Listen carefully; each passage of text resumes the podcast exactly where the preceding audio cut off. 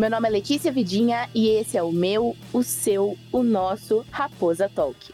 O quadro do Raposa, onde a gente convida pessoas interessantes de diversas áreas da arte brazuca. No episódio de hoje, vamos bater aquele papo marciano com o Geo, grandíssimo representante da Batalha da Rubi de São Paulo. E se você tá ouvindo esse podcast e ainda não segue o Raposa nas redes sociais, no Instagram, no TikTok, segue a gente lá porque a gente tá fazendo esse rolê totalmente independente de acontecer e a gente precisa da força de vocês. E não se esquece também de avaliar a gente nas plataformas de áudio. Bom, agora a gente vai apresentar o nosso grandíssimo convidado, né, o GO, que conhece esse cara, sei lá, mais tempo do que eu consigo imaginar. E agora eu vou dar a voz para ele, porque ele tem que se apresentar, né? Ele tem que soltar a voz. Então, qual foi, Gil? Muito boa noite, muito bom dia, muito boa tarde, dependendo do horário que você vai estar me escutando. Se você estiver me escutando pelo seu celular, pela sua televisão, porque eu descobri que dá para colocar o Spotify na TV, entendeu? Ou pelo seu computador, não sei. Oi, eu sou o Geo, do Jaraguá pro Mundo, e o MC mais bonito da cidade. Ou pelo menos o mais fofinho, né? Como a gente pode se dizer. Bom, e nessa bancada de hoje a gente tem é, nada mais nada menos do que duas presenças de peso aqui. E o primeiro é ele, né? Lógico, o nosso cabeludo cult favorito. Nosso filósofo, Matheus Clemente. E aí, Clementes, qual é a boa? Eu não gostei do seu tom sarcástico me apresentando, tá? Bom, mano, tô feliz hoje, velho. Tô. Mano, vou... vamos falar de uma parada que eu realmente amo pra caralho, mano. P-Hop. E vamos que vamos, vamos que vamos, que vai ser muito foda. Bora! E temos ela, né? Claro. A modelo do nosso Raposa de Marte, nossa grande staff que foi convencida à força a soltar a voz nos nossos episódios. Tassá Almeida, fala, minha princesa. Oi, oi, gente, é isso mesmo. Tô aqui forçada, entendeu? Mas agora eu tô gostando. Esse é um dos meus primeiros episódios com o Raposo e eu tô muito feliz, assim, está contribuindo com a galera e fazendo o nosso melhor. Quem participa de três episódios tem direito a pedir música. Chama a vinheta, editor. Esse podcast é produzido pela agência Raposa de Marte, jornalismo de outro planeta.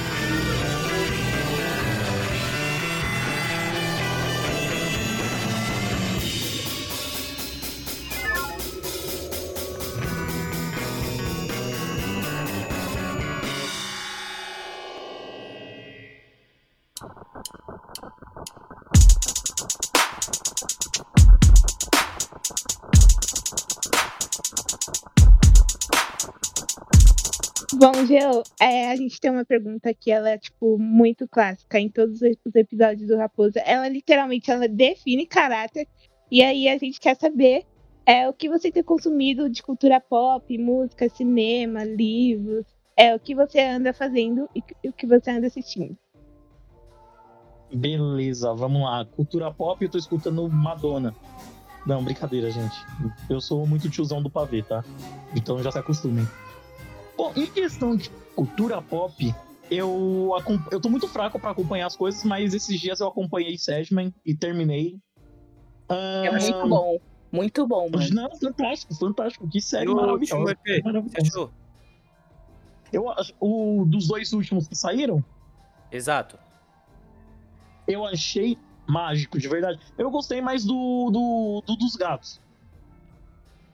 Eu achei mais interessante o dos gatos né, mostrando que realmente é, eles como entidade eles têm muito poder ali para definir, mas que o sonho é de verdade um, um verdadeiro bunda mole e manipulador safado ali, né? Sim, verdade, mano. Mas uma coisa que eu sentia, não sei se vocês sentiram também vendo essa série, eu senti meio que um ar de uma galera. Tipo assim, o ar da série me lembra muito, eu não sei porquê, o de Supernatural. E aí eu senti que, tipo, Supernatural deu muito certo até certa temporada, e aí começou a lá, né? A galera mandou pro caralho. Demoraram pra acabar pra caralho, porque virou uma franquia que dava dinheiro e tudo mais. E aí eu senti que. Pode falar palavrão? Hã? Pode falar palavrão? Pode, oxi. Senhoras e senhores, a partir desse exato momento eu tenho o prazer e a satisfação de informar a todos os presentes que vai começar a putaria! Aí eu aqui me segurando, porque ah. eu coloco muito no aí a Fidinha já tá falando, crachando. Ah, Bom, pronto. Bem. Beleza, não, mas vocês sentiram isso também? Mas vocês sentiram isso também? Que, tipo, o Sandman foi meio que uma tentativa de, de dar um ar supernatural a uma série depois de muito tempo. Eu senti isso em Sandman, não sei se eu tô doida. O que eu posso dizer é, é, ela é baseada num HQ, né? E o HQ acaba, a história acaba. é, ela não vai virar franquia, acredito, né? É, a questão é que eu não gostei do CGI. Vai tomar no mano, eu fiquei meio broxadão assistindo, assim, eu, eu senti muito crepúsculo, tá ligado? E eu não tô falando que isso seja ruim, tá bom? Não, não tô falando, mas o clima mesmo, tipo, é muito parada, sabe? Vai tomar no cu! mano, mas tem essa coisa do, do paranormal no Sandman. É isso que me lembra muito. Mas eu, eu concordo que, que eu senti muito a vibe do Crepúsculo, mas eu também senti uma vibe bem do Supernatural. Mas eu acredito que lembra muito o Supernatural por causa da, da forma, né? Como é abordado. As entidades, as, o, o lado místico convivendo com a gente normalmente. E sem a gente perceber. Mano, qual que foi a cena que mais chocou você em Sandman? Eu tenho a resposta da minha, mas eu quero saber Caraca, da tua. eu não tinha pensado a cena que mais me chocou. Assim, não, não vou mentir. Não, acredito que não teve uma cena que, que chegou a me chocar. Mas um momento que eu gostei muito, muito mesmo foi do episódio 6 da morte, cara. A abordagem deles de morte eu achei fenomenal, eu achei fantástica. Achei fantástica mesmo. É, é muito gostoso, tipo, a forma como eles fazem, porque literalmente, tipo, duas coisas que são inevitáveis é a vida, porque depois que nasceu já era. Você vai. E a morte. Literalmente. Então, depois que nasceu, já era, tá vivo. E vai morrer. É essa a questão. Então são duas coisas ali inevitáveis. Conseguiu tirar reflexões? Consegui, consegui, de verdade. Mas é aquilo, né? A gente sempre. Me, me lembra uma poesia antiga. Não, é não sei nem se é uma poesia, é um textinho que fala bem assim que, que a vida e a morte se apaixonaram e a vida sempre mandava presentes para a morte, né? E era aquela questão do quê? De, de coisas vivas que morriam. E, e foi bem isso, tipo, a, a questão da morte falando que ela foi a primeira coisa que estava presente antes da primeira vida aparecer. E quando tudo acabar, ela vai ser a última e vai fechar as portas também. Eu achei. Eu achei fantástico, fantástico.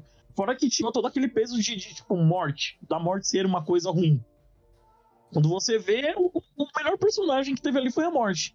E ela é super doce, né? Ela traz essa coisa do amparo na hora da morte. Tipo, não é uma. É, eu achei isso foda também. O episódio, tipo, que não me chocou, mas eu acho que eu usei a palavra errada, mas impactou, né? Tipo, foi aquele do, do serial killers. Que tem a, a convenção, tá ligado? Aí ele vai entrando nas salas, assim, aquela hora que ele vai entrando nas salas. Eu achei muito forte. E também aquela hora que tem o assassino em série de criança, tá ligado? Sim que claramente também é pedófilo. Aí eu fiquei aqui, caralho, mano, que porra é essa? O que tá acontecendo? E, e, então, isso é um ponto legal do Sedgman, né? Porque ele, além de abordar essas coisas sobrenaturais, né, que acontecem no nosso dia a dia, a gente não vê. A convenção dos serial killers, a gente também não vê. Tipo, existe mesmo uma, umas paradas assim, né? De, de gente louca, psicopata se reunir e a gente não tá Meu, vendo. Em questão de música, eu tô tomando muito cuidado na, na hora que eu começo a escutar, porque eu tô em processo ainda com, com uma mixtape, né? Não sei se vai ser uma mixtape, se, se vai ser um EP, se, se vai ser um álbum, o que que é, mas eu tô fazendo... Como eu trabalho com esse lance, né? Então eu, eu sempre tento não escutar muita música quando eu tô nesse, nesses momentos, assim. Porque vai chegar uma hora que é aquilo, quando você escuta uma coisa nova, é uma parada de evolução. Uma parada de evolução que nem quando você trabalha com música, você presta atenção em todos os detalhes, então você vê um negócio novo, tudo, e aí aquilo ali vai te influenciar. E aquilo, eu tô tomando um rumo, né, com a parada que eu tô escrevendo, aí eu escuto um negócio e eu vou querer tomar outro rumo. E eu sou uma pessoa muito chata, muito chata, porque eu sempre quis mostrar que eu, que eu era bom, que eu sabia fazer. E aí eu vou aprender uma parada nova, vou querer jogar essa parada nova em cima daquilo. Aí é aquilo, vamos se dizer assim, eu escuto um sample e uma maneira de colocar um sample em cima de uma música, e aí eu falo bem assim, putz, da hora, vou seguir por esse caminho. Aí daqui a pouco eu vou lá e vejo uma outra maneira, eu quero mudar tudo já da noite pro dia. Aí, questão de produção, estúdio, tudo, ninguém vai ficar contente de eu estar tá mudando tudo. Então eu evito o máximo escutar essas coisas. E mais, um artista que eu sempre tô escutando, sempre tá no meu fone é a Miri. Tô escutando muito o Rico da Laçã nesses últimos dias também. E eu tô escutando o Ye, né? O Kanye West. Porque o cara é revolucionário, né? E agora ele lançou o Donda também, então. É o mínimo igual meu short. Lá em cima, igual laje. Esse moleque me tira do sério, me deixa triste mais tarde. Pra que tanto número se a alma É, você, quando você vai rimar, mano, é assim, eu não sei se rola aquela parada de preferência, mas eu gostaria de saber se você tem preferência pelo trap, tipo, rimar no trap, rimar no, no boom bap. Ah, vai depender muito do, do que eu quero passar, né? Que, que tem uma coisa que eu sempre falei em questão de batalha, né? Não tô falando mais de letra agora, tô, tô falando de batalha de fazer improviso. Pra deixar uma diferença, assim, pra quem estiver escutando também entender as coisas que eu tô abordando, né? Em batalha, vai depender muito do, do sentimento que eu estou no momento. Porque uma coisa que eu sempre falei é o quê? Se não for pra falar minha verdade, se não for pra falar o que eu vivo, eu nem saio de casa. Nem saio de casa, não coloco meu nome na folhinha, tudo pra participar. Então eu não vou ser um cara que eu vou chegar numa batalha, eu vou fazer um freestyle e eu vou inventar mentira pra ganhar grito. Não. Prefiro perder, mas falando a verdade. Que eu acho que isso é importante. Então vamos se dizer assim, se é uma batalha onde eu só quero. Ah, sei lá, só quero mais um pouco desabafar, aí eu vou preferir um boom porque ele é mais retão, não vou precisar fazer flow, né? Que é, que é a variação de como eu encaixo, não vou precisar esquentar minha cabeça muito com a métrica. Eu só vou rimar. Só vou falar tudo que eu tenho que falar e vamos embora. Se eu tiver na vontade ali de, pô, quero competir, quero ganhar, aí eu vou gostar muito de ter um trap. Vou gostar muito, porque lá dá pra fazer a variação de métrica, dá pra fazer variação de flow, dá pra fazer a variação de ideia, de fazer as coisas e entender no jogo. E para um nível de, de disputa, de competição, o público também entra mais, né? Pelo, pelo trap, na sua maioria, ele ser mais alto astral, ele ser mais lá em cima, batidão. Então, por isso, se eu tiver mais focado em, em competir. Agora, se eu só quero desabafar mesmo, falar uns negócios ali, tudo vai. Mas tem que saber aproveitar, tem que saber aproveitar. Meu favorito, de verdade, tanto pra, pra escrever, tanto pra batalhar, tudo e tal, é lo-fi. Porque lo-fi eu posso cantar, eu posso rimar, eu posso, sei lá, jogar uma métrica, eu posso fazer várias coisas. Eu acredito que a minha versatilidade fica maior E o dentro som do que você tá produzindo, você tá pendendo pra qual lado? Semana que vem eu começo a fazer uns pocket shows, porque antes de colocar esses sons na- na- nas plataformas digitais, eu quero que as pessoas conheçam na rua. E depois eu invisto em marketing tudo e solto nas plataformas. Então, quem quiser ouvir esses sons vai ter que colar nos pocket show assistir. Mas eu, eu tô querendo mostrar meu lado mais versátil, né? Eu- por isso que eu tô chamando de uma mixtape na maioria do tempo. Mas provavelmente não vai ser uma mixtape. Mas são cinco faixas, né? São cinco faixas. E cada faixa é uma coisa diferente. Então, o som que abre esse trabalho é um boom bap bem antigo, bem anos 80, 90. Na pegada do Racionais, até a pegada de letra pra falar tudo. A segunda faixa já é um trap, mais animado, mais pra cima. A terceira faixa já é um drill, porque como o drill começou a ficar muito em alta, eu falei, putz, eu quero arriscar, eu quero fazer também. Eu acho que eu posso fazer, eu tenho certeza que eu consigo fazer, e é isso. A quarta faixa já é uma coisa mais glam, né? O, o glam é aquela poesia recitada em cima de um instrumental. Lembra muito o Marcelo Gugu, pra quem conhece, né? Que é um beat mais lo-fi e eu venho recitando uma poesia, só que eu deixo ela um pouco mais melódica, mas não deixa de ser recitação. E a última faixa é só uma poesia, não tem instrumental, não tem nada. É só uma poesia.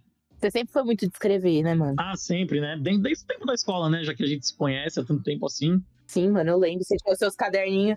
É, então, eu, eu, eu deixava de fazer as aulas e, e gastava o caderno escrevendo. Eu lembro, eu lembro. A gente ficava. a gente- eu e o Geo. Eu o Geo, no ano que eu repeti de ano, eu estudava com o Geo. Repeti por causa desse filho da puta aí, ó. Não fui eu não, hein? Não fui eu não.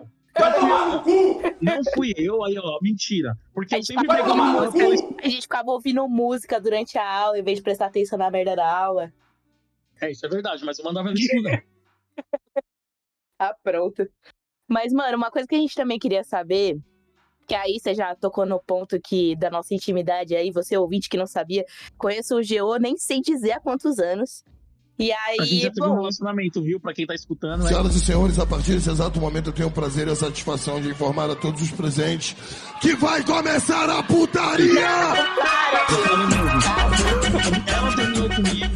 Até hoje eu não superei esse término, não sei nem por que, que eu tô aqui. Mas vida que segue, né? Então, acreditar de graça, velho. Não mente pra ouvinte, isso é pecado. É, mas então, enfim. Eu conhecia o Geo há muito tempo, e aí na época que a gente estudava juntos, nasceu uma, uma grandíssima banda chamada Banda Nécio. Lembra, Geo? E você participava dessa Lembro. banda, e era uma banda de rock e tudo mais. Eu sei que você sempre, sempre ouviu trap, eu sei, o trap não, rap no caso, mas eu queria saber, é, naquela época você tinha muito anseio de, de fazer som e tudo mais, mas era mais voltado pro rock. Inclusive, eu fazia Screamo aí, vou deixar o meu Exposit. Mas é, eu queria saber como é que funcionou, tipo, internamente essa trajetória do rock pro rap, tá ligado? Pô, é... Tá bom, eu, eu fui otaku, gente. Droga, assumo, fui otaku. Já, já Mas a gente quer claro aqui. saber, cara, como é que foi essa trajetória sua do rock pro rap? Porque a gente sabe que, tipo assim, não é como se fossem mundos tão distintos. Mas a gente queria saber como é que funcionou pra você, tipo, mudar seu foco ali da sua carreira mesmo. Então, a, eu de verdade, Nécio, é, eu amava, né? Porque ela é finada hoje em dia. Então, meu amor se foi por ela. Mas, mas foi um filho ali, foi um filho, de verdade. Foi um momento incrível. As experiências que a gente viveu, de subir em palco, de correr pro lado e pro outro, de, de brigar em porta de show. E que rolou várias situações cabulosas, doidas. Mas eu, eu me senti um rockstar naquele tempo. Eu me sentia e foi um momento mágico pra mim, assim. E, e eu falo que eu tenho um apreço muito grande por todo mundo que participou. Desde a Carol, o Jefinho, o, o Zezinho, o Claudinho. Também a, a gente teve participação da Azul, teve participação da, da Ana. Então, pra mim, foi, foram momentos mágicos. Foram momentos mágicos e era um sonho, né? Que eu sempre quis tocar numa banda de rock, assim, desde os meus oito anos de idade foi quando eu comecei a escutar mais rock, ter essa vivência, tudo. Eu sempre falava, puta, quero ter uma banda, quero ter uma banda, e aí eu tive uma banda. Então, acho que eu posso falar que foi um sonho realizado. Mesmo ela não sendo uma banda estourada, famosa, tudo, mas foi um sonho realizado. E naquele tempo eu já tava na faculdade, eu tava com a banda. E aí o- os meninos da escola, o Tisco e o e o Léo me chamaram pra fazer rap, porque eu escrevia tudo, e aí eles me apresentaram o Marcelo Gugu. E aí eu comecei a ter essa experiência, tudo, aí a gente começou o grupo de rap. E, e no final não dava pra acompanhar tudo, fazer tudo, né? Não, não dava pra vivenciar tudo. E chegou um momento que eu comecei a ter que fazer escolhas, então acabei ficando pra faculdade, né? Dando atenção na faculdade tudo.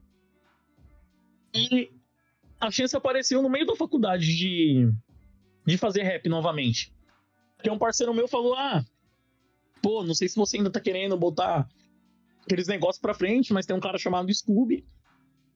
E ele grava umas músicas, mano. Leva um som seu lá. Falei pra ele: Não, demorou, é isso, vou levar. Levei meu som, gravamos tudo, fiz mó amizade com o Scooby, sendo que hoje nós é muito parceiro, de verdade, gosto pra caramba do Scooby, gosto da Pri também, que é a esposa dele, grava junto com ele também os trabalhos lá. E, e nisso eles me mostraram, me deram todo o norte, me deram todo o caminho pra poder gravar. E daqui a pouco eu falei, putz, é mais fácil que ter uma banda, né? Porque uma banda se depende de, de cinco pessoas. Ensaiar, de Tem uma ensaiar, de instrumento. Isso, você depende de tudo isso. Na hora que falaram assim, pô, vamos lá, que não sei o quê, no final eu vi que eu precisava só de mim e de uma batida. Né, na Uhum. maioria dos casos. Tem vezes que tem que chamar um DJ e tudo, mas na maior parte do tempo você consegue só você e uma batida. Botar pra frente. E aí eu falei, pô, a minha maneira de escrita compactua mais com rap do que com rock. Então é mais fácil atualmente eu trabalhar com isso. E então essa transição ela foi até que meio que fácil. Foi meio que fácil, não foi difícil assim fazer essa transição. E com isso foi quando eu fui começando nas batalhas de rima, né? Porque eu queria muito fazer freestyle. Eu sempre achei que quem fazia freestyle fantástico. Sempre tentei fazer no tempo de escola, mas não dava muito certo, tudo. Né? Não ficava aquela coisa legal. E, e o Jefinho também, né? Eu falo até hoje pra todo mundo que, que mesmo o Jefinho sendo do rock, não ter participado de batalha de rima, mas o maior rimador que eu conheço é o Jefinho. De verdade, eu, eu batalho há cinco anos. Se é pra pegar pra rimar com o Jefinho zoando, eu não dou conta, mano. Não dou É conta. mesmo? o Jefinho, a mente dele é muito criativo, ele vai embora, entendeu? E eu tenho É mesmo? cinco anos de experiência em batalha. E o Jefinho, ele faz isso naturalmente. De boa. Mas, mano, você começou a falar da Rubi. Conta pra gente como é que foi. Você, eu não sei se você já ia emendar nessa história, mas como é que foi a história da Rubi? Como é que foi entrar, fazer acontecer? A gente quer saber disso eu também. começando a rimar, começou a Rubi também. Porque quando, quando eu fui, né, pras batalhas, que todo mundo falou, mano, vai pras batalhas de rima, vai pras batalhas de rima. Aí eu colei Por incrível que pareça, eu fui no show do, do Rashid, que teve MC Sofia também, no CCJ da Cachoeirinha, né? Que foi um dia de evento normal deles. Não, mentira, era uma virada cultural. Hum, E no final, eu fiquei sabendo que ia ter uma batalha. E aí a Gabi, que é minha prima, que trabalha também comigo na Rubi, ela falou, pô, você escreve lá, batalha, que não sei o quê. Se você não, não, não arriscar, como você vai saber? Eu falei pra ela, mano, demorou, né? É isso, vamos então. Fiquei muito feliz que aquele dia os caras atrasou tanto o evento pra começar o show que quando chegou realmente a minha vez de rimar, os caras teve que parar a batalha pra poder correr pra fazer o show do Rashid. Só que aquilo, eu ia rimar pela primeira vez e, mano, tinha mais de 500 pessoas ali em volta. caralho, mano. Eu Só tava pressão. nervoso, tava passando mal. É, então, aí, beleza. Ainda bem que não deu certo. Fico muito feliz que eu não passei vergonha em público. Muito feliz mesmo com isso. Quase se Minha cagando. primeira. Foi, bem isso. Minha primeira batalha foi rolar uma semana depois, porque o Johan, que estudou com a gente, ele fundou a Batalha da Barra. Ele e o Alex Teixeira fundaram a Batalha da Barra, que hoje também é finada, a batalha já não existe mais. E eles me levaram, eles me chamaram, falou, pô, Gio, você que andava com os moleques do rap aqui na escola, vem pra batalha, que não sei o quê, beleza. Colei na terceira edição, tinha comigo, eram seis MCs, então foi bem mais fácil começar ali, foi bem mais fácil começar a rimar tudo. E daí eu comecei a frequentar a Barra, comecei a frequentar a Batalha de Pirituba, mas eu só batalhava na Barra, porque ela era pequena, e ia assistir Pirituba. Até um dia que eu fiz amizade com um cara que era rapper aqui da Quebrada, e ele chegou em mim e falou, mano, por que você não batalha em Pirituba? Já que você batalha na Barra. Eu falei, não, tem muita gente em Pirituba, tô começando a rimar, e que não sei o quê. Aí eu não vi, ele colocou meu nome pra batalhar. Ele colocou No- no meu dia. nome. Na hora que os caras me chamou, ele me empurrou pra dentro da roda. Eu- já era. Eu não tive tempo de falar, não, não vou, nem coloquei. Ele me empurrou. Quando eu vi, já era. Já tava rimando em Pirituba, já tava indo embora. Com isso, o Deivão e o Natan, que são dois parceiros aqui da quebrada, eles viram que eu tava batalhando, eles chegaram e falaram, ô, mano, mandando no Instagram, vamos fazer uma batalha aqui na quebrada. Vamos, vamos fazer alguma coisa, porque não tem nada. Eu falei, ah, demorou, vamos então. O que você acha? Vamos, do nada, os moleques montou um grupo no WhatsApp. A gente começou a conversar. E aí a batalha já tava tudo pronto. Pensa, eu voltei de Pirituba naquele dia que eles viram postando nos stories. Era terça-feira, 11 horas da noite. Deu meia-noite e meia, o grupo já tava feito, o evento já tava feito, a divulgação já tava feita, a batalha ia rolar na segunda da outra semana. E nisso, a Gabi, é, ela já queria fazer um sarau há muito tempo, ela já queria fazer alguma atividade aqui também. E a gente tentou uma vez fazer um sarau e não deu certo de fazer isso aí. Aí nisso que os moleques já começaram a conversar, eu já chamei a Gabi, já coloquei e pronto, nasceu a primeira formação da Batalha da Rubi. Eu, Gabi, Natan e Deivão. Aí os meninos de Pirituba também começaram a vir colar aqui e tudo. E daí nasceu a Batalha da Rubi. E foi muito engraçado mesmo que a Rubi ela nasceu em uma hora e meia de conversa. Um, um momento legal, né, de, da Rubi ela começar a se tornar atrativa foi que minha mãe, minha mãe é professora e ela começou a juntar as professoras da escola dela e elas faziam uma vaquinha e toda semana tinha uma premiação diferenciada na batalha. Toda semana. Então teve semana que teve uma caixinha de som, aquelas caixinhas básicas de 50 reais, teve cesta de guloseimas, teve premiação em dinheiro, foi tendo todo esse lance. E na quinta edição chegou o Jay, e o Jay apresentava naquela época a Batalha do Santa Cruz. E pelo Jay apresentar o, o Santa Cruz, ele já queria fazer alguma coisa. E o Jay, tipo, morava a quatro ruas de distância. Ele mora ainda a quatro ruas de distância de mim. E é engraçado que, meu, ninguém imaginava que o Jay era desse mundo. E pronto. A gente já colocou o Jay, o Jay agregou também. E como ele já apresentava o Santa, ele já tinha alguns contatos. Aí já colou um parceirinho que ele nunca entrou oficialmente, mas ele ajudou nessa parte, que é o Lil Caos. Porque ele pegava e na empresa dele, ele imprimia os flyers da Ruby que a gente fazia e a gente ia em batalha em batalha entregando esses flyers, dando na mão das pessoas, falando: ó, tem uma batalha nova, que é a Batalha da Rubi, rola de segunda-feira, Estação Vila Aurora. E a gente começou a rodar São Paulo inteira só fazendo isso. Só fazendo isso. Então eu já, coloco, eu já ia, colava nas batalhas para poder rimar. E aí já aproveitava, já falava da Rubi, pedia um espaço para falar da Rubi, distribuía esse flyerzinho e ia. Sendo que, nossa, teve um dia mesmo que, que o Liu Cal chegou com 500 flyers impressos. Que isso, Porque- mano, mó adianta. É, o bom é que o irmão dele não sabe o vulgo artístico dele, né? Mas aí ele imprimia na impressora do, do, do trabalho dele. aí a gente já sabia que o pessoal da Batalha da, da Leste vendia bottom. E eles vendiam bottom a, ao valor de um real a dois reais, né? E aí a gente conseguiu um contato de bottom. E aí a gente descobriu, naquela época, você fazia o bottom por um real e a gente começou a vender os bottom a três. O pessoal da Leste fazia o bottom para começar a, a, fazer mais bottoms, né? Nunca com a intenção de lucro, mas para fazer mais bottoms. Nisso a gente começou a ter a intenção de lucro, para poder ser uma diferença ali, para a gente conseguir fazer outras coisas. Teve um tempo também que os MCs, né, que era da casa mesmo, os MCs que sempre colavam, tava presente, a gente ia rimar no trem. E aí o dinheiro que a gente fazia, a gente pagava o din pagava a condução dos MCs do dia e juntava para fazer caixa da Rubi. A gente teve, depois de um tempo, começou a fazer copo também, e até hoje a gente faz copo para vender.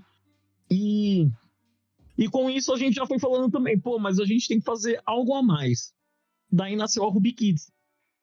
Que a gente começou a pegar os MCs que eram mais novos, que nem um MC que ainda é presente faz parte da Ruby Kids. É, o Lipe, que é irmão do, do JP, que hoje em dia usa o vulgo de Toledo. O Lipe ele chegou com 12 anos de idade na Ruby. Hoje o Lipe tá com 17.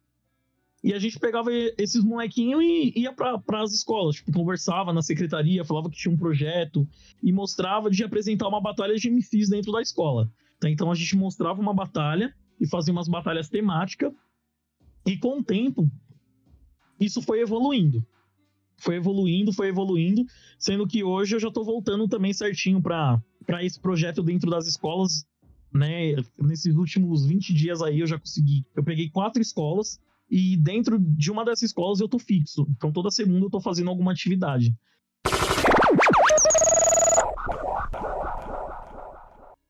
E, mano, como que você vê o conhecimento da, da criançada, assim, sobre o hip hop? Você, nesse tempo, assim, tipo, vendo essa parada mais etnográfica, assim. Hoje, no estado de São Paulo, é catalogado mais de 120 batalhas. Isso que eu tô falando só a capital. Não tô jogando a Grande São Paulo, nada. Já são 120 batalhas. Então, tipo, é muita batalha. Por dia rola mais de 5, 6 batalhas. Pra vocês terem ideia. Após isso, a gente tem a BDA, né? A Batalha da Aldeia. E só no YouTube eles têm 4 milhões de inscritos. Isso é muita coisa. Muita coisa mesmo. Então a gente parando para pensar e falando bem assim, pô, 120 batalhas é a maior que tem, tem 4 milhões de inscritos, beleza. Já, já é um dado. Após isso, a gente tem a questão da, das coisas que se difundiram com isso, né? Artistas que já saíram de batalhas de MC. Então a gente pode falar sobre Costa Gold, primeiramente, MC, da Rashid, Projota, que são pessoas que já estão consolidadas. Depois, a gente pode falar pessoas que pegaram visibilidade e que estão se consolidando muito bem dentro disso. Que a gente vai ter Kant, Krauk, é, Dudu, que fazem música, são trappers, né? Fazem o trampo deles, tudo, sendo que o Kant agora tá no da Massa Clan. Então, é uma outra coisa que foi consolidada. Então, só falando isso aí, você já tem uma questão do quê? Do tamanho que é. Quando você chega numa escola, dificilmente você vai ter um aluno que não teve contato com uma batalha seja direto ou indiretamente. Então, que nem teve, eu apresentei a resenha central durante um ano e pouquinho, que a resenha central foi a segunda maior batalha no YouTube de São Paulo, era lá em Mogi das Cruzes. A gente sabe que em algum momento alguém teve contato com uma batalha.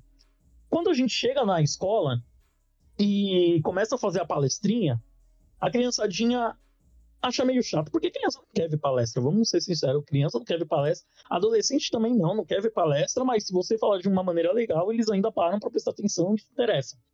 O ápice que faz a coisa é a batalha.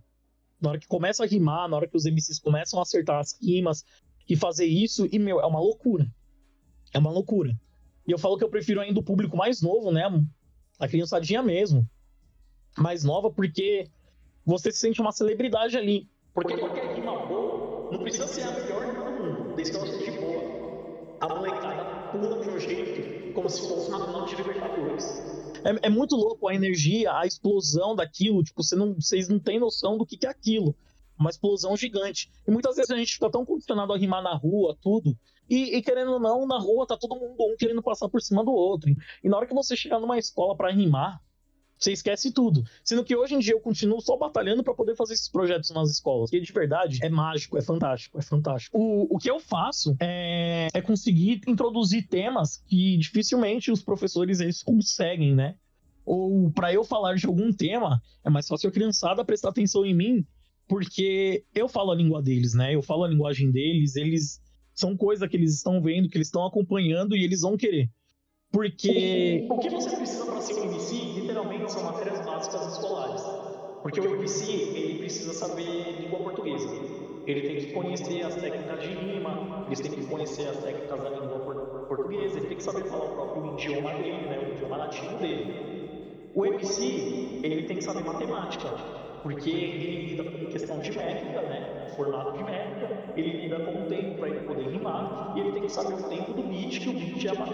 Ele tem que ter essa noção.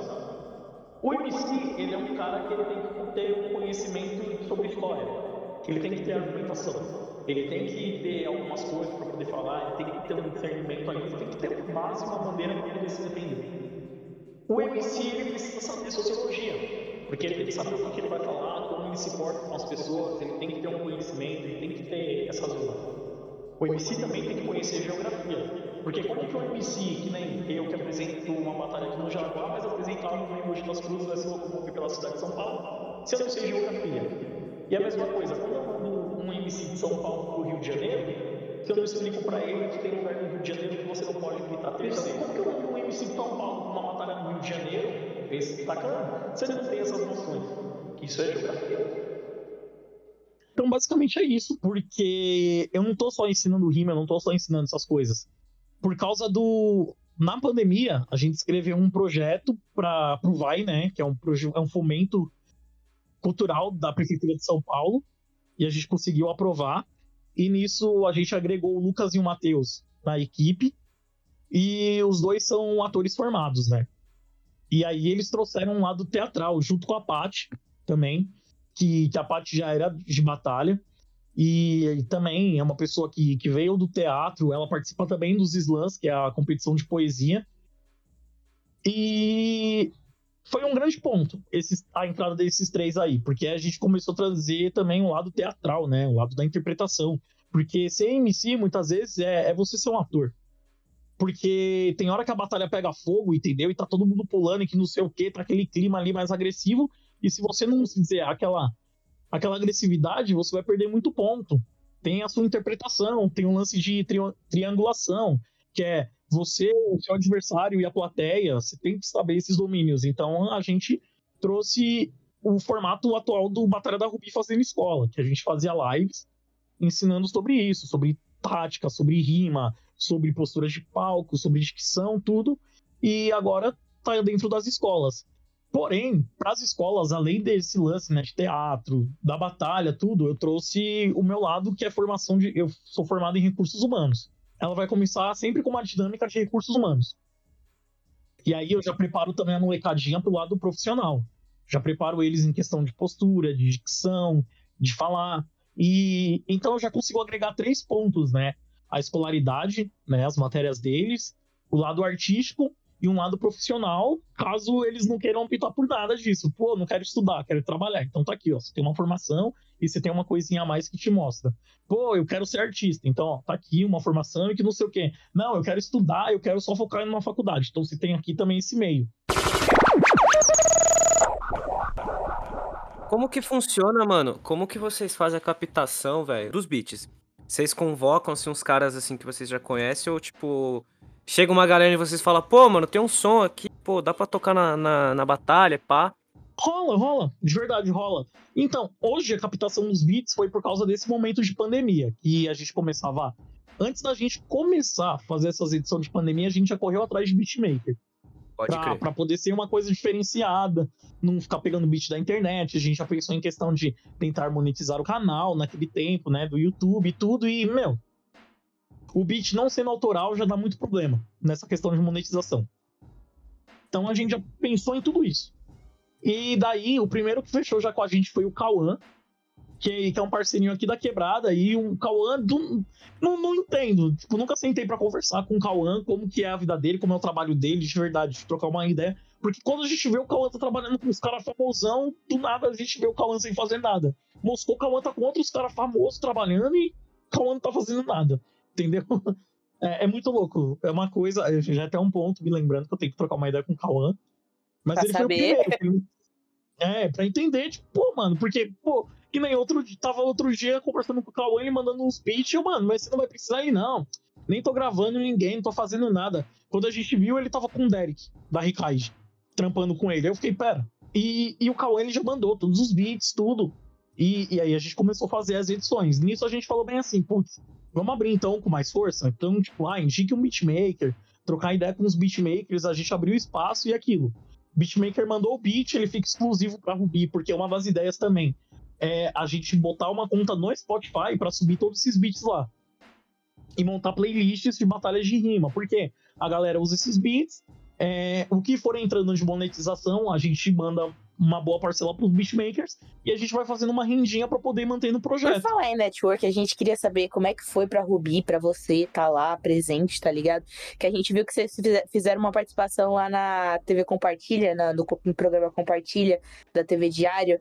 E aí a gente queria saber como é que foi, mano. Como é que foi essa experiência, como que vocês chegaram até lá, como é que foi a, a caminhada até lá. Então, nesse caso, já, já não envolveu o Ruby, né? Envolveu o GO.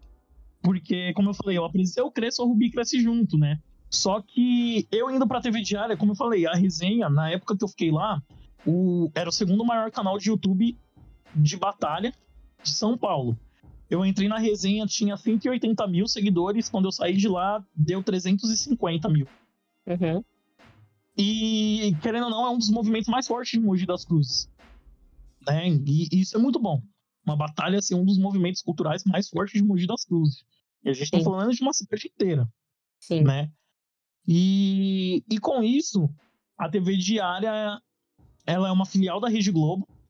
Ela, pra Globo, né, em questão de São Paulo, ela vai pegar para aquele lado, Mogi das Cruzes, é, Alto do Tietê. E, e dentro disso, o Danilo, que é o cabeça lá da resenha, que é o fundador, ele chegou e falou: Ó, Geo, apareceu uma entrevista aí para dar na TV Diária e eu queria que você aparecesse aqui, que você viesse. Porque além de ser uma representatividade muito forte, você já tá mais acostumado com esse lance, né? De, de falar com diversos públicos, de ter o contato com diversos públicos e vai ser uma coisa boa. A gente começou a conversar e aí os caras queriam que fizesse uma batalha, mas como o Danilo só me levou, então só ia ter aquele momento de freestyle. E nisso que eu fiz o, o freestyle, o tava o diretor do programa, mas o apresentador junto. E eles olharam e falaram: Putz, eu gostei muito do que, que esse moleque faz, tudo. Aí eles falaram: Você não pode fazer a chamada do programa? Falei: Posso. E, e comecei a rimar ali, a gente foi gravando, foi vendo o que, que ficava melhor, tudo. Na hora que rimou, que encaixou, que até o vídeo que tá no, no meu Instagram é a chamada do programa. Então o comercial passou a semana inteira com a minha cara rimando. Então, Gil, a, a pergunta que eu tenho pra te fazer é sobre alguma, alguma área que te marcou, que você tem uma história que você tem que contar pros seus filhos, pros seus netos, porque foi, tipo, muito, muito marcante. verdade, história marcante em batalha é o que não falta, tanto em, em questão positiva e, e tanto em questão negativa. De verdade. Pra eu contar pros meus netos ou filhos, tudo. Mas um momento bem positivo foi logo no meu começo, assim, de batalha, em 2017. Eu colei na Batalha do Parque, em Franco da Rocha, e foi a fase que eu comecei a rimar bem. Eu tava começando a rimar bem, tava me desenvolvendo. E foi a primeira vez que eu cheguei numa semifinal de uma batalha. E foi contra o Hot Wheels. Hoje em dia ele não batalha mais. E o Hot Wheels, ele é, ele é cadeirante. Ele é cadeirante. E no dia, de verdade, foi, foi uma batalha assim que rolou muita emoção, muito sentimento dos dois lados. A gente soltou várias paradas assim, boas, boas. Mas um desafiando o outro. E e aquele dia me mostrou muito em questão de acessibilidade, né? Porque, pô, quando. É, é um preconceito que existe na cabeça de vários, né? Tipo, pô, você, vê um cara cadeirante na batalha, o que, você vai rimar pra ele? O que, que você já vai ficar? E que não sei o quê. E, e já muda muito a sua concepção. Só que no dia, eu, como a gente sempre tira o Impopar pra ver quem vai começar, eu ganhei o Impopar e eu mandei o Hot Wheels começar. E da maneira que ele veio, eu tive que ir à altura. Eu tive que devolver em altura e com força também vindo. E terminou a batalha, tava eu e ele quase chorando, entendeu? Porque realmente a gente botou muito sentimento ali naquela questão. A gente botou muita verdade em tudo que a gente falou, assim. E, e não foi uma coisa para diminuir o outro, foi uma coisa que foi uma batalha, uma competição e ao mesmo tempo foi engrandecendo cada um. E, e ali foi um, um, um lado que me mostrou muito sobre representatividade e acessibilidade dentro de uma batalha de MC. Foi quando virou a minha chavinha para isso.